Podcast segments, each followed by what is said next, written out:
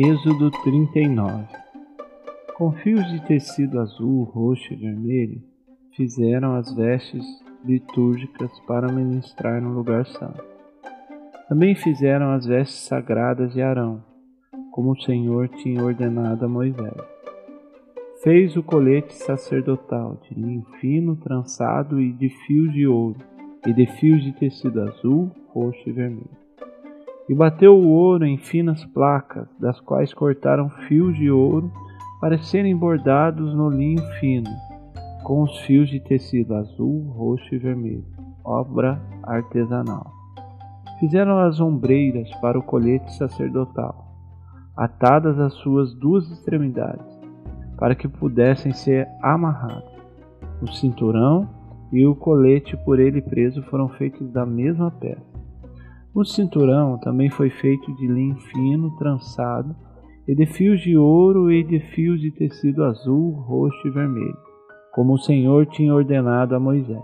Prenderam as pedras de ônix em filigranas de ouro e nelas gravaram os nomes dos filhos de Israel, como um lapidador grava um selo. Então as costuraram nas ombreiras do colete sacerdotal como pedras memoriais para os filhos de Israel, como o Senhor tinha ordenado a Moisés. Fez o peitoral, trabalho artesanal, como colete sacerdotal, de linho fino trançado, de fios de ouro e de fios de tecido azul, roxo e vermelho. Era quadrado, com um palmo de comprimento e um palmo de largura, e dobrado em dois. Em seguida, fixaram nele quatro fileiras de pedras preciosas. Na primeira fileira havia um rubi, um topázio e um berilo.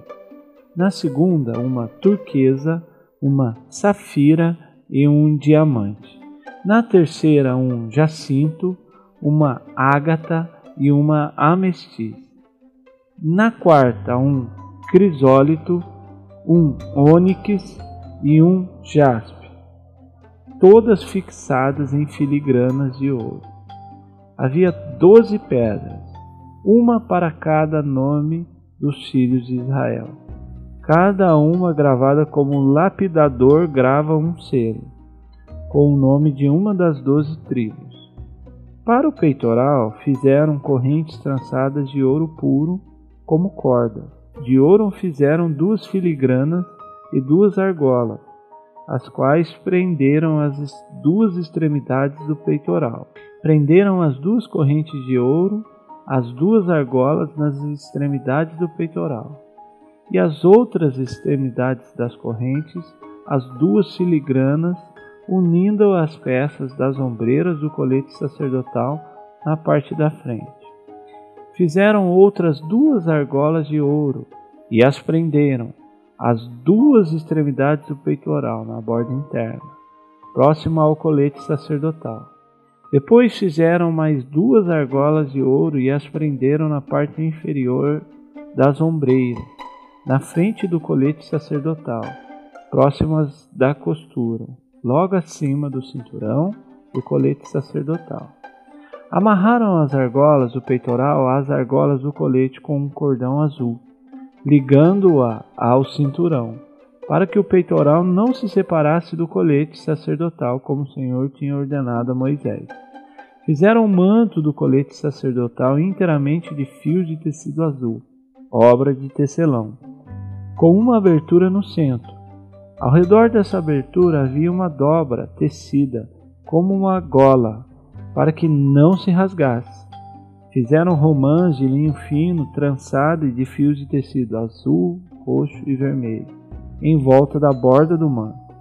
Fizeram ainda pequenos sinos de ouro puro, atando-os em volta da borda entre as romãs. Os sinos e as romãs se alternavam por toda a borda do manto, tudo feito para ser usado ao se ministrar, como o Senhor tinha ordenado a Moisés. Para Arão e seus filhos, fizeram de linho fino as túnicas, obra de tecelão, o turbante, os gorros e os calções de linho fino trançado. O cinturão também era de linho fino trançado, e de fios de tecido azul, roxo e vermelho, obra de bordador, como o Senhor tinha ordenado a Moisés. Fizeram de ouro puro o diadema sagrado e gravaram nele como se grava um selo, consagrado ao Senhor. Depois usaram um cordão azul para prendê-lo na parte de cima do turbante, como o Senhor tinha ordenado a Moisés.